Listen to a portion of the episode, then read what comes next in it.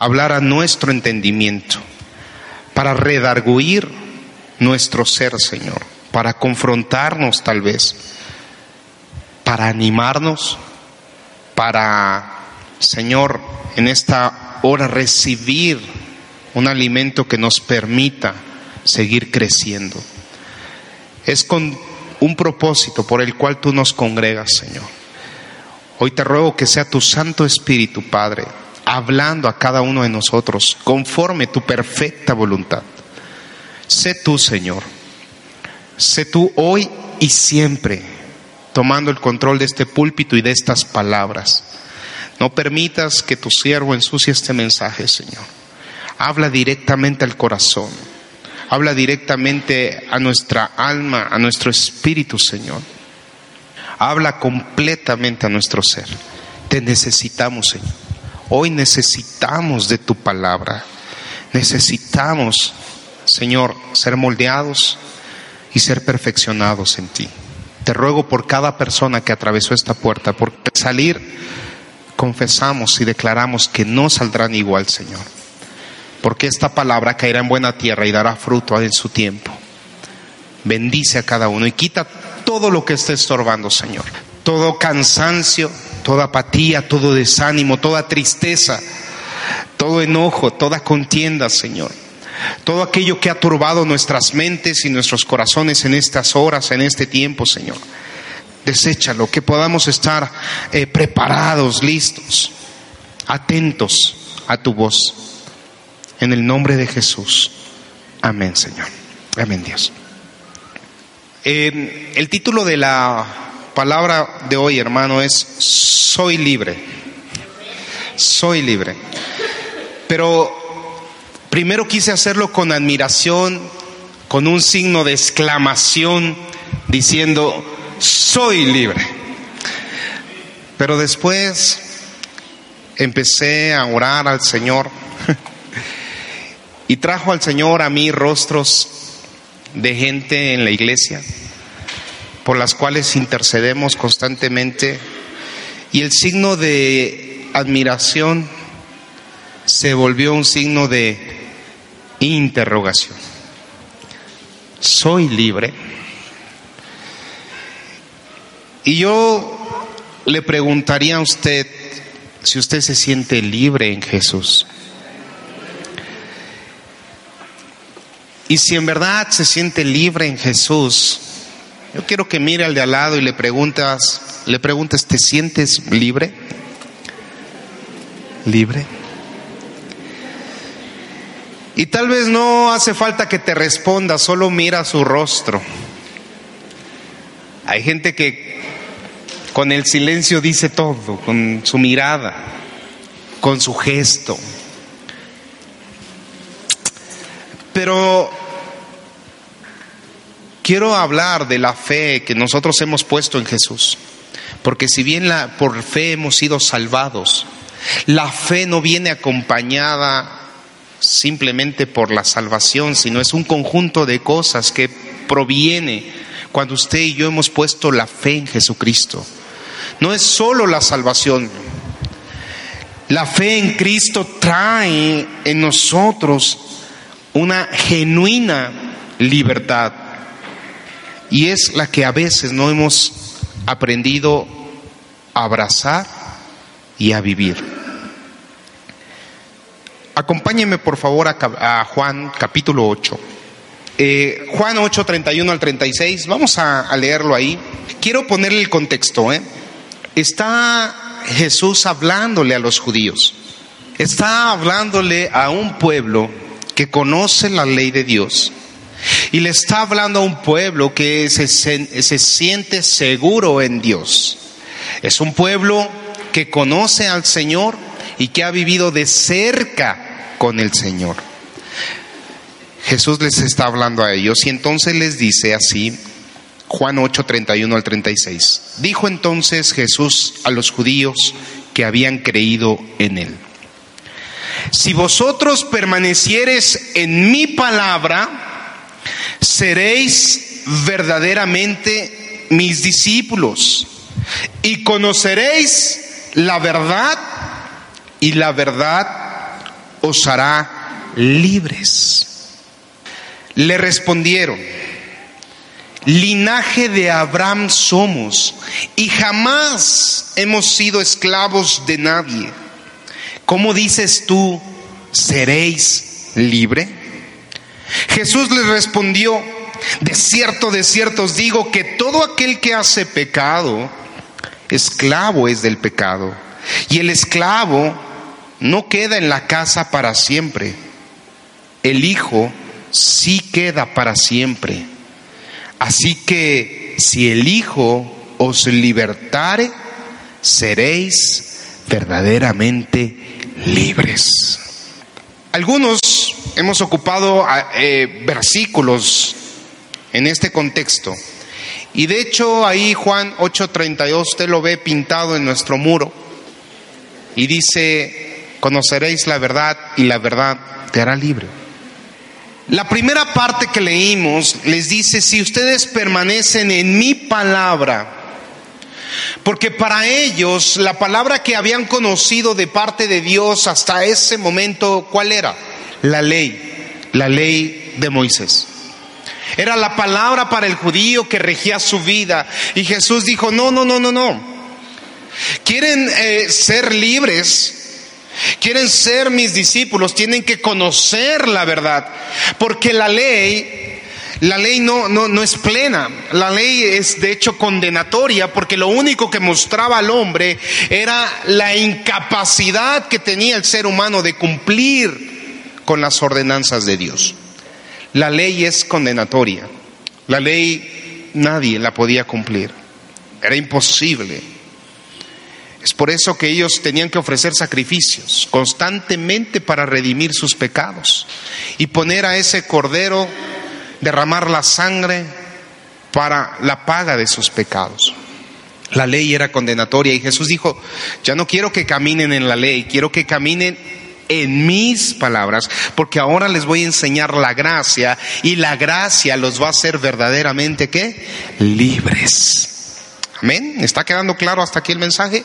Usted y yo cuando venimos a Jesucristo somos libres de nuestros pecados.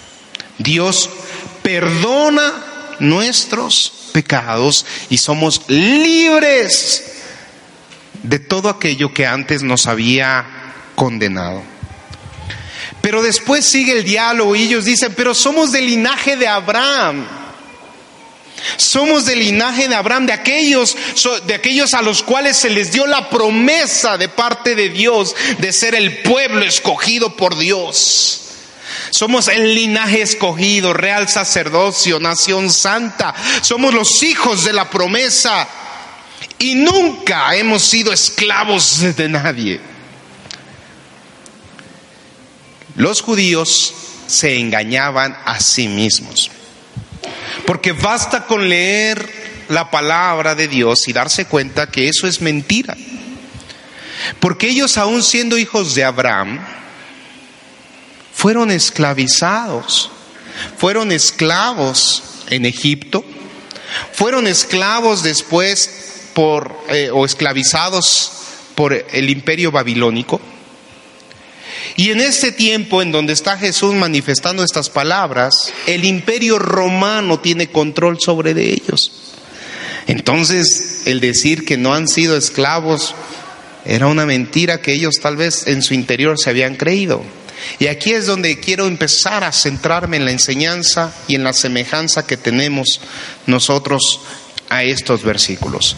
Porque usted le puede preguntar al de al lado, ¿Tú eres libre en Jesús? Y Él te va a decir, sí, sí. Pero la realidad es que algunos, no quiero decir todos, pero algunos se autoengañan a sí mismos, manifestando una libertad falsa que no han obtenido.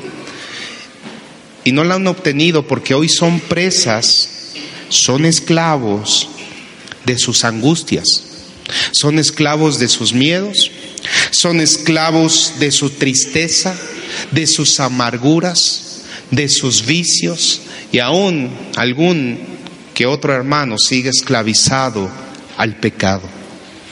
Entonces, usted no puede decir que realmente está libre. Hoy con tristeza profunda podemos manifestar que seguimos siendo esclavos. Pero no porque Jesús no haya podido romper esas cadenas, sino porque usted no ha abrazado la libertad de Cristo. Jesús los confronta y les dice, ¿crees realmente que eres libre? Si en otras palabras les dice, ustedes son esclavos porque el que comete pecado es esclavo del pecado. Ustedes no han sido libertados, les dice Jesús. Y les hace una semblanza y les dice, mira, el esclavo no queda en la casa para siempre.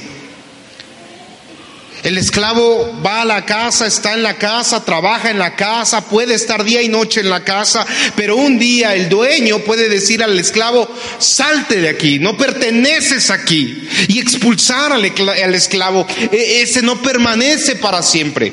Pero en cambio el hijo, el hijo que, que, entra a la casa, que pasa ahí día y noche, él va a permanecer por siempre ahí.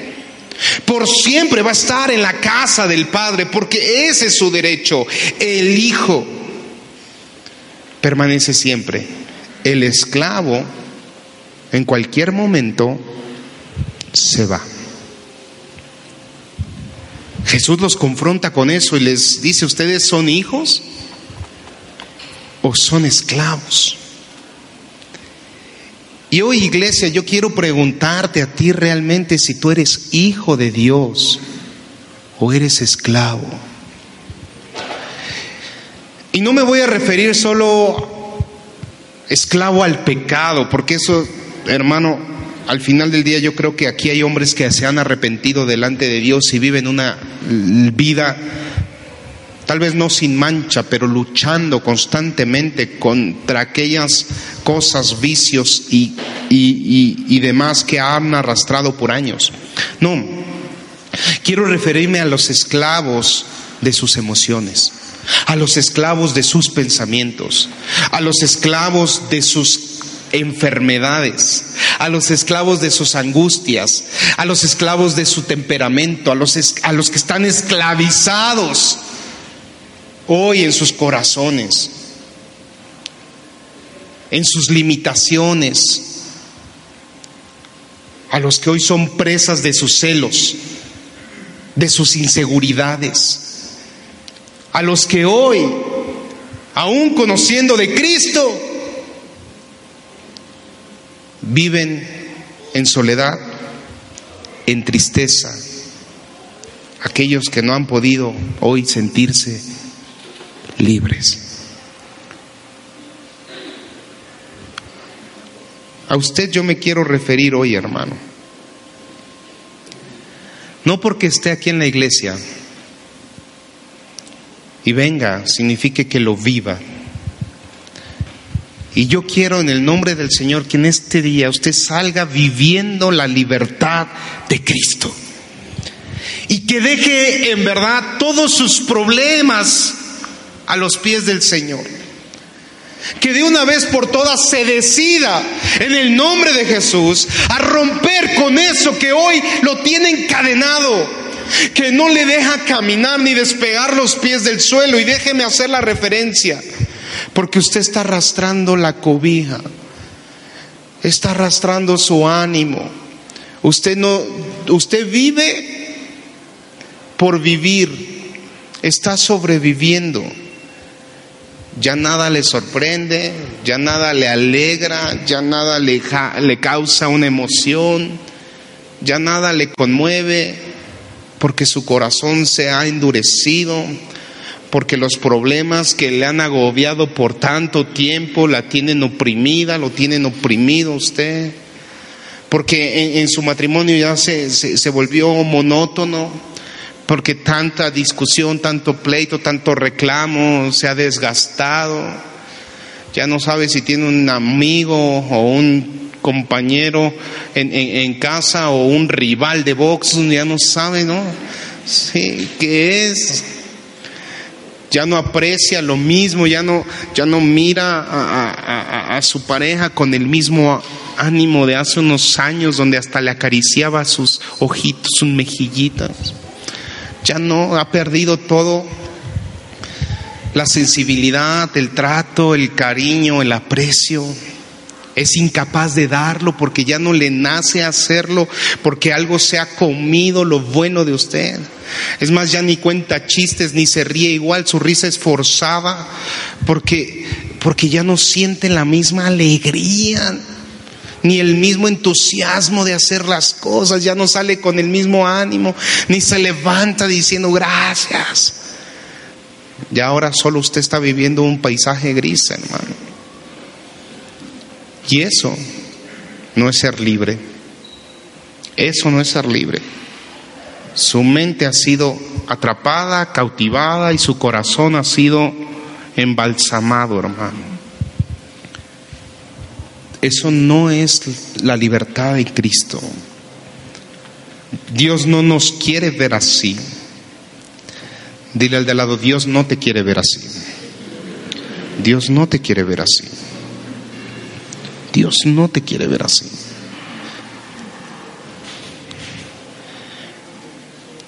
Pero ¿qué hacer, no? Es la pregunta. ¿Qué hace usted cuando ve a su hijo o a su hija triste? ¿Qué hace cuando, cuando usted le dice a su hija, la ve triste, pero cuando usted le pregunta, ¿qué tienes? Ella te responde, nada. Pero usted sabe que está triste, usted sabe que algo le pasa y, y ella dice, no tengo nada. ¿Qué hace usted? No le quiere, hasta le prepara su cena favorita, le, la, quiere sacar a pasear y, y, al final su ánimo no cambia. ¿Qué, ¿Qué puede más hacer usted? Si ella o él o su hijo no es capaz de expresarlo, de sacarlo, de expulsarlo, usted no puede decidir por él, usted no puede decidir por ella. Lo mismo pasa hoy aquí, hermano. Jesucristo ya se dio por usted y por mí. Jesucristo ya pagó el precio que tenía que pagar. Jesucristo ya se presentó a tu vida, ya le conociste, ahora te toca a ti expresarle a Cristo lo que sientes y dejar todas tus cargas en Él, hermano. Y confiar que Él hará que Él es el único, el único hermano que puede hacerte totalmente libre. Romanos 6:16, vaya conmigo por favor.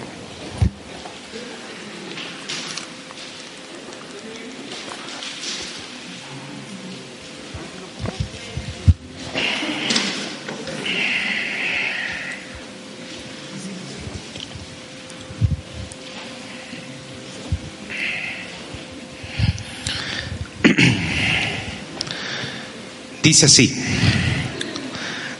Vamos a leer la primera parte de este verso. ¿No sabéis que si os sometéis a alguien como esclavos para obedecerles, sois esclavos de, aquí, de aquel a quien obedeces? Hasta ahí me voy a quedar. La pregunta aquí que quiero hacerte, hermano, ¿de quién eres esclavo? Porque dice la palabra, tú eres esclavo de quien le obedeces. ¿A quién está sujeto tus acciones, tus pensamientos? ¿Cuál es tu reacción? ¿A quién le estás obedeciendo, hermano? Y déjeme ponerle ejemplo muy sencillo. Usted cuando tiene un conflicto ¿Qué, ¿A quién le obedece? ¿A su enojo? ¿A, su, a, sus, ¿A sus vísceras? ¿O a Dios?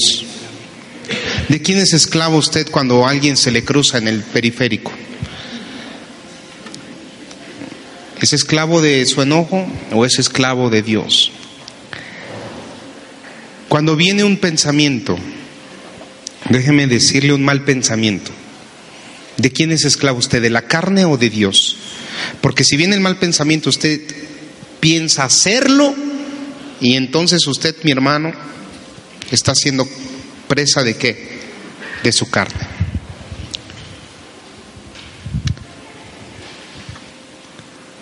Cuando recuerda algo que le dolió, escuche bien, ¿de qué expresa usted? ¿Del sentimiento o del perdón de Dios? Escuche bien lo que le estoy diciendo. Yo aprendí eh, y, lo, y lo viví, pues, y entendí lo que es el círculo del dolor. Que cuando algo te lastima y te duele tanto, pues te genera un sentimiento en algunos de enojo, otros de ira, otros de angustia, otros de llanto. Y después cuando tú recuerdas eso, otra vez te vuelve a doler como si hubiera sido hoy, aunque ya pasaron años, te sigue doliendo. Y entonces la gente que vive en eso se la pasa sufriendo todo el tiempo y cada vez que recuerda le duele. Y eso se llama un círculo del dolor. Y la única manera de romperlo es, ya no quiero caminar en este dolor, tengo que caminar en el círculo del perdón. Y entonces cada vez que viene el recuerdo del dolor, yo recuerdo ahí que debo perdonar. Y después dispongo mi corazón y digo, yo quiero perdonar. Y después digo, yo ya perdoné. Y entonces ese recuerdo, cada vez que venga a mi vida, ya no viene el recuerdo del dolor, sino viene el recuerdo de qué? Del perdón. Yo ya perdoné, yo ya quise perdonar, yo ya lo perdoné. Y entonces ahora camino en el círculo del perdón. Hay que romper con eso, hermano. La pregunta aquí se la vuelvo a hacer, ¿usted de quién es esclavo? ¿Del dolor? ¿De la tristeza? ¿De la angustia? ¿Qué lo tiene esclavizado hoy? ¿Qué le ha robado la paz hoy, hermano? ¿Qué le ha quitado su libertad hoy? La angustia de sus hijos, su relación con su esposo, la relación con su esposa, el dinero, el trabajo. ¿De quién depende usted? ¿A quién le está respondiendo hoy usted, hermano? A su corazón, a sus pensamientos. ¿A qué? Tiene que cuestionarse. Tiene que ser sincero usted y decir, ¿qué estoy haciendo hoy de mi vida? ¿A quién estoy obedeciendo hoy? Si yo no me cuestiono, corro el riesgo, hermano, de no comprender, de no entender, pero sobre todo de no aprender y no crecer. Es bueno cuestionarse. ¿Por qué estoy actuando así? ¿Por qué soy así? ¿Por qué pienso así? ¿Por qué vivo así? Y entonces cuando yo me empiezo a cuestionar, voy a descubrir realmente que hay en mi corazón, hermano. Dios quiere libertad. Gálatas 5.1.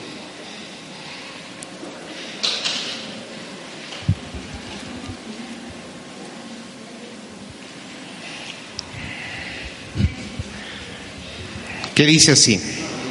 Gálatas 5.1. Escúchelo, ¿eh?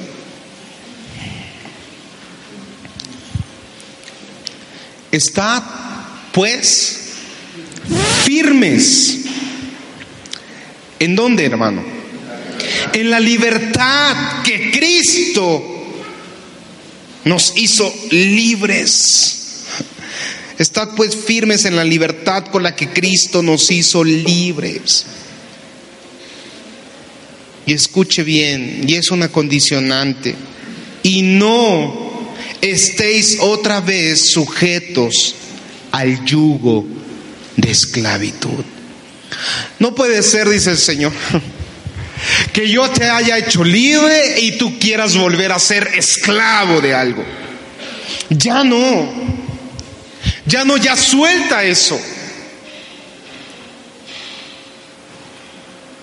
La libertad ya la pagué yo, ya pagué la fianza, dice el Señor. Eres libre, ya te saqué de la prisión. No te metas otra vez ahí.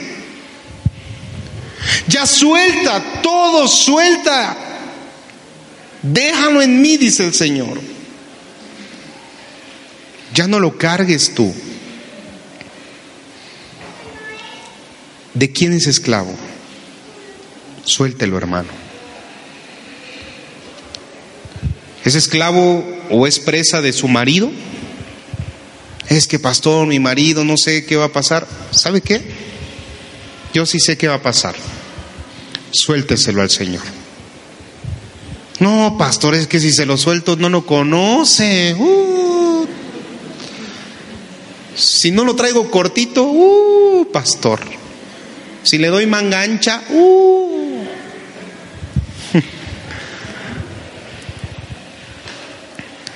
Nadia en la mañana decía que si su esposa no lo regaña es que no lo ama. No, pues yo estoy bien amado, bien amado. Soy el más amado de la iglesia. No me envidie, mi hermano, no me envidie.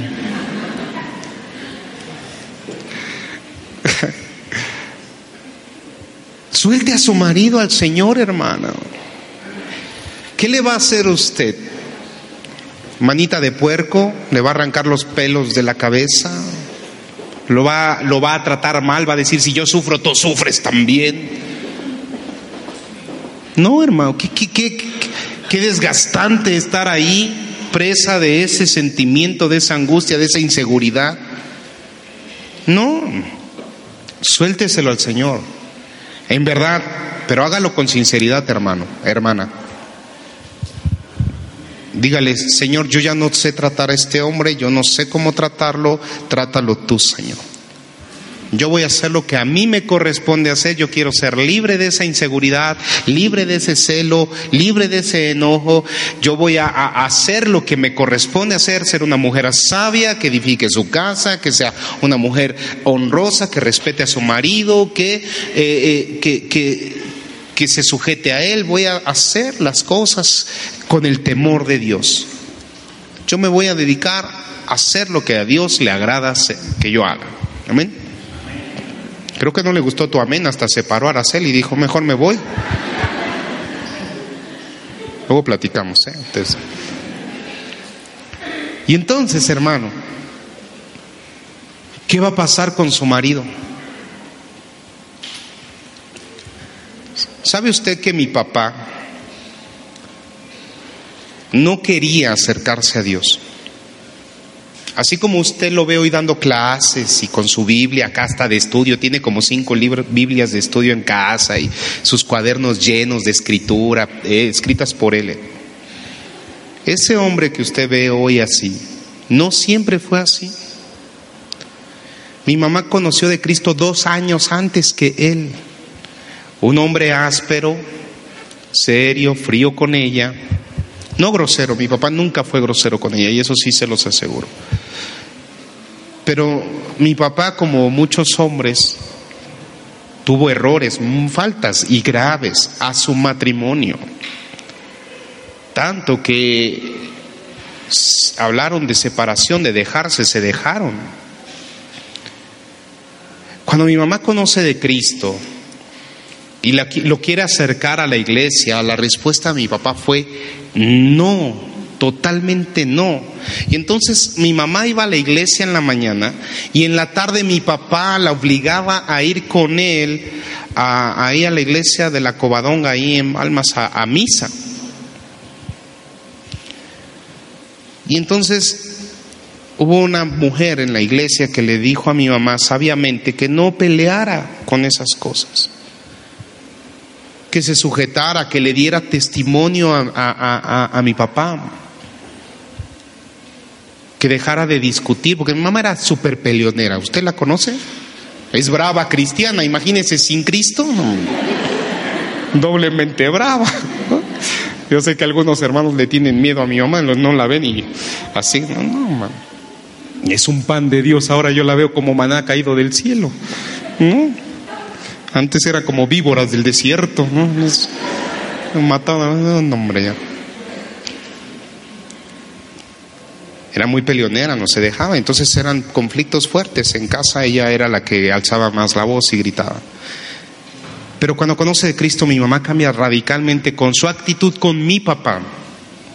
Pero mi papá duro, religioso, la obligaba a ir a misa en los domingos en la tarde y todos íbamos a misa, eso sí, y todos como familia íbamos. Ciertamente mi mamá ahí en la iglesia, pues no participaba, De, póngase de rodillas, de pie, que por mi culpa, por mi culpa y estas cosas, ¿no? Y, y de los sacramentos, no, nada, mi mamá solamente estaba ahí, escuchaba, respetaba y se salía por estar sujeta a mi papá. Dos años, hermano. Dos años doblando rodilla por él. Pero se lo entregó a Dios. ¿Y qué hizo Dios con él? ¿Dónde está hoy él? ¿Qué está haciendo hoy él? Por la fuerza nada, hermano, ni los zapatos de verdad. Déjeselo al Señor. Ella descansó, dijo, haz lo que quieras. Yo soy libre en Jesús, te entrego al Señor. Y pues Dios trató con él. ¿Quién sabe qué? ¿Quién sabe cómo? En lo secreto, en su corazón, en su mente. Dios se encarga de esas cosas. Pero completa confianza en el Señor. Suelte lo que la está esclavizando. Suéltelo ya. El Señor, tú sabes qué está haciendo este hombre. Mal habido. Ah, desgraciado hijo de Dios. Suélteselo, hermano, de verdad, suélteselo. Usted haga lo que le corresponde como mujer sabia, edifique su casa, sea justa, sea, y verá. Y si es al revés, mi hermano, varón, si usted está esclavo de su esposa, bienvenido al club. Ah.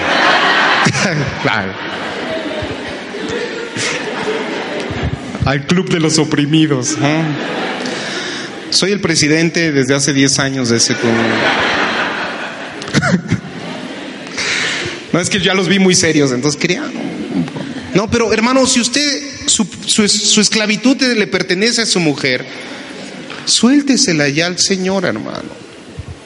Usted dice, es que no sé, pastor, todo me reclama, todo le disgusta, nada quedó bien, la trato, la trato, trato de complacerla y parece que la ofendo, trato, hermano, ya, Usted haga lo que le corresponde, sí, no, no le estoy diciendo que deje de ser tierno, no, al contrario, dese a su esposa como la palabra marca. Usted es de su esposa, le pertenece a su esposa, hermano, ¿eh? Así que nada de que no me toques, no. Si su mujer lo quiere mayugar, puede, porque le corresponde su derecho. Es su derecho de aguantar sus ronquidos y muchas cosas. Ella tiene el derecho de mayugarle lo que quiera, hermano. Es su obligación flojito y cooperando. Eso dice la palabra. No estoy hablando cosas que no digan. Entonces usted, hermano, se da a su mujer, la trata como vaso frágil, como Cristo amó a la iglesia, da su vida por ella. Usted hace eso, pero se la suelta al Señor. Y le dice, Señor, tú transforma a mi mujer. Tú transfórmala.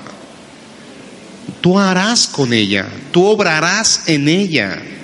Usted no, hermano, no discuta, no contienda, no sea esclavo de ella. Y si ella se altera, y si ella está discutiendo, y si ella está peleando, dice la palabra que la blanda respuesta aplaca la ira. Ore por ella, Sea ejemplo de cómo calmar la situación. Usted no tiene que ser el provocador de contiendas. Usted es el pacificador de esa casa. Usted es el sacerdote. Usted es el ministro de, ese hogar. Usted es el que pone el ejemplo.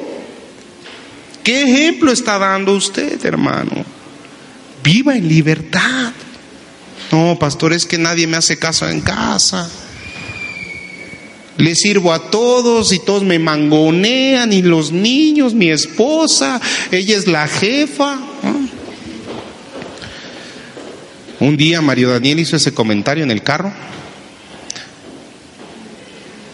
Dijo, papá, tú mandas, pero mi mamá te dice qué mandar.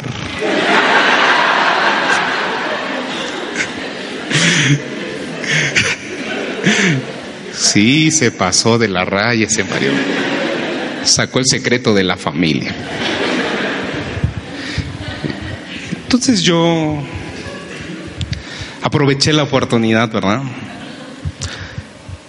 Y le dije a Nadia, mira lo que dijo tu hijo, lo que se ve. O sea, hay que trabajar esa parte. La tenemos que trabajar porque no, no es así, no debe ser así. No es así, hermano, no es así. Pero lo digo bajito para que no me escuche nadie. No, hay que trabajar. Y entonces yo vi que yo estaba haciendo algo que no. Entonces, el que da permiso soy yo, el que corrige soy yo, y dije, ahora las cosas las vamos a hacer así, que ellos vean quién dirige acá. Pero uno es, hermano, conchudo, flojo a veces y deja esas cosas y descarga esas cosas en la mujer y no le corresponde a la mujer llevar la responsabilidad a la casa. Es nuestra responsabilidad. Pero vivamos en libertad, dejemos a la mujer en manos del Señor también. Tratémosla como Cristo trató a la iglesia, seamos honrosos delante de Él. Amén. ¿Está conmigo? Pero viva en libertad. Ahí anda cargando a su mujer para todas partes. No, suéltesela al Señor. Mire, ella se va a quejar si usted habla o si usted se queda callado. ¿No? ¿Sí o no? Entonces, ¿para qué peca usted? Ella, así son las mujeres. De repente no les atinamos, es difícil. ¿No? Es, es, sincero, no pensamos igual, tenemos formas de ver las cosas distintas. Nos va a costar trabajo, para eso Dios nos dio la comunicación y la razón, la fe, la paciencia y el amor para que podamos eh, ponernos de acuerdo. Dos son mejor que uno, dice la palabra. Por eso Dios permite el matrimonio y que nos multipliquemos. No lo hizo de forma irracional Dios porque pensó que nunca íbamos a llegar a un acuerdo. Claro que no. Tanto podemos compaginar con nuestra pareja que dice, y serán una sola carne. Qué bonito es aquel, aquellos que logran ser una sola carne, pensar igual, hablar igual tener las mismas metas, tener los mismos sueños. ¿Cuál es el problema? Cuando el diablo aparece y empieza a meter contiendas, de, disgustos, desánimos, apatía, celos, eh, contiendas, eh, engaños, mentiras, hipocresías. Eh, el diablo parte por ahí, claro. No se deje usted desviar del plan de Dios, de la libertad que Dios quiere en usted. Y para eso existe el perdón y para eso existe el amor. El amor cubre, en serio hermano, multitud de faltas. El verdadero amor. Perdone, ame, reconcíliese, comuníquese. Déjeselo a Dios. Amén.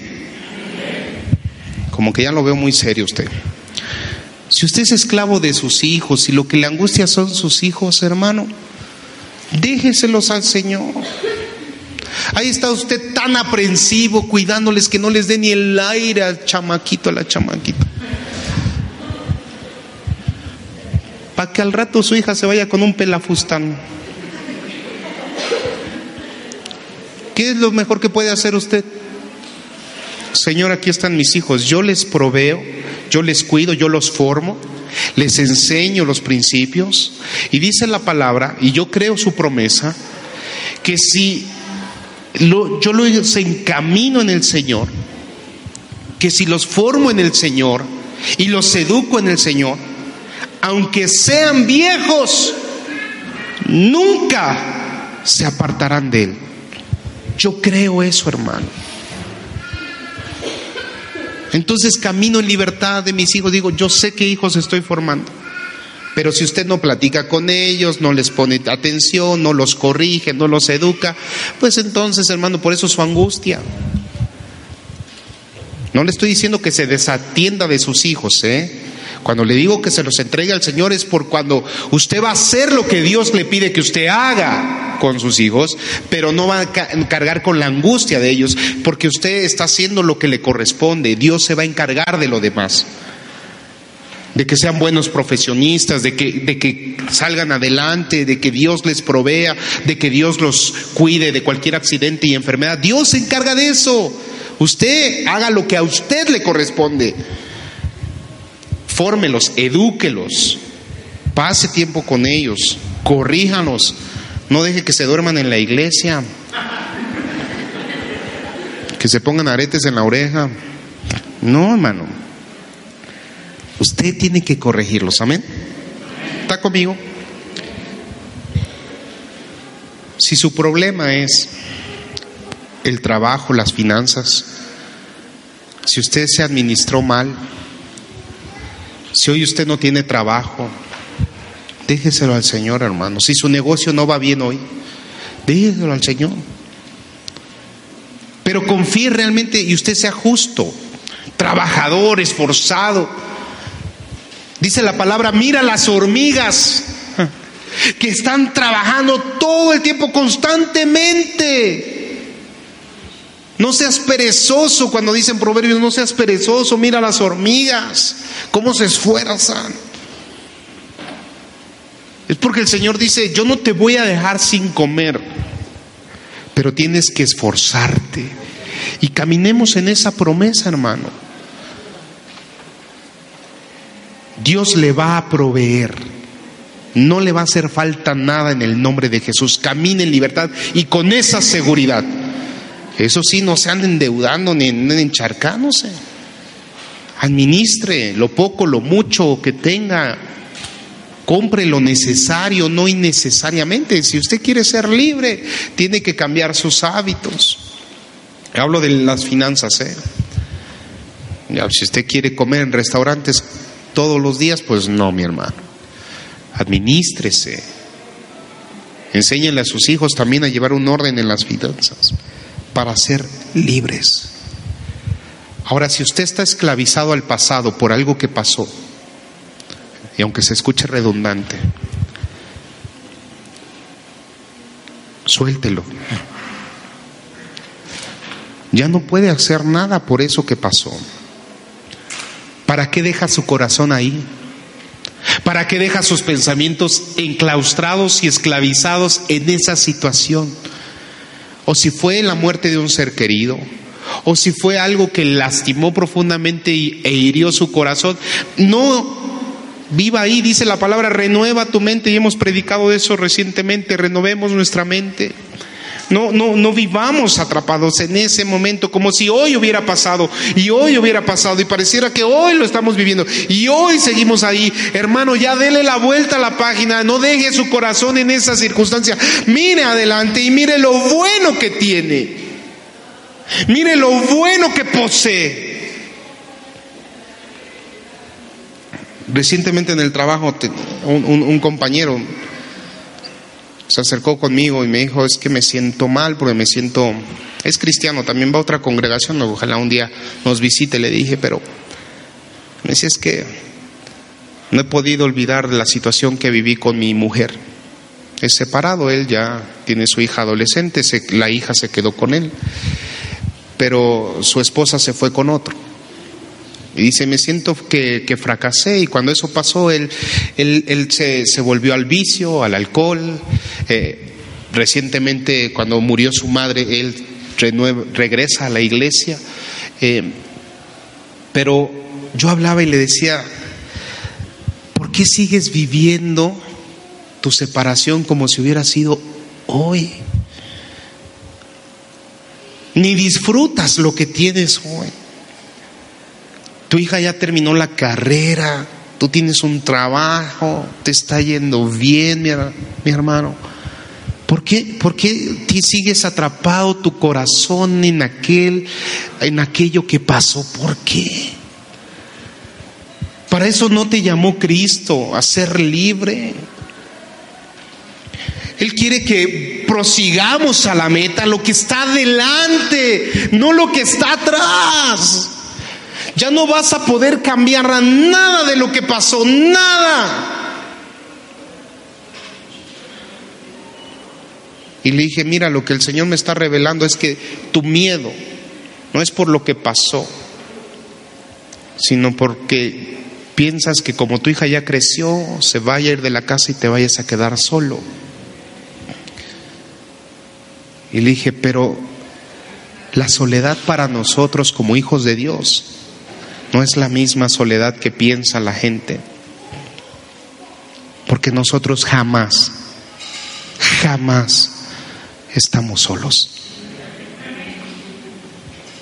Entonces quítate ese miedo porque tú, mi hermano, le dije, tienes a Dios en tu corazón y Él va a suplir todo lo que te haga falta. Y yo lo creo así, hermano. Dejen las situaciones pasadas ya. Perdone. Recuerde sin dolor. Yo sé que eso es difícil, dar ese paso, pero se puede hacer. Si no lo hace, va a ser esclavo, va a ser presa de la circunstancia. Y en lugar de ir madurando, creciendo en el Señor o caminando en la libertad o estar firmes en la libertad con que Cristo nos, nos, hizo libres, usted va a seguir creciendo en amargura, en enojo, en apatía y cada día se va a sentir que los grilletes le están cogiendo los pies. Desátese de todo, hermano. No le sirva a nadie más que a Dios. No sea esclavo ni presa de nadie más que del Señor. Viva justa y honrosamente. Y cuando lo haga, hermano, cuando realmente lo haga en todos los ámbitos de su vida, usted podrá decir, soy libre. Soy libre. Amén soy libre. Vamos a darle la gloria al Señor.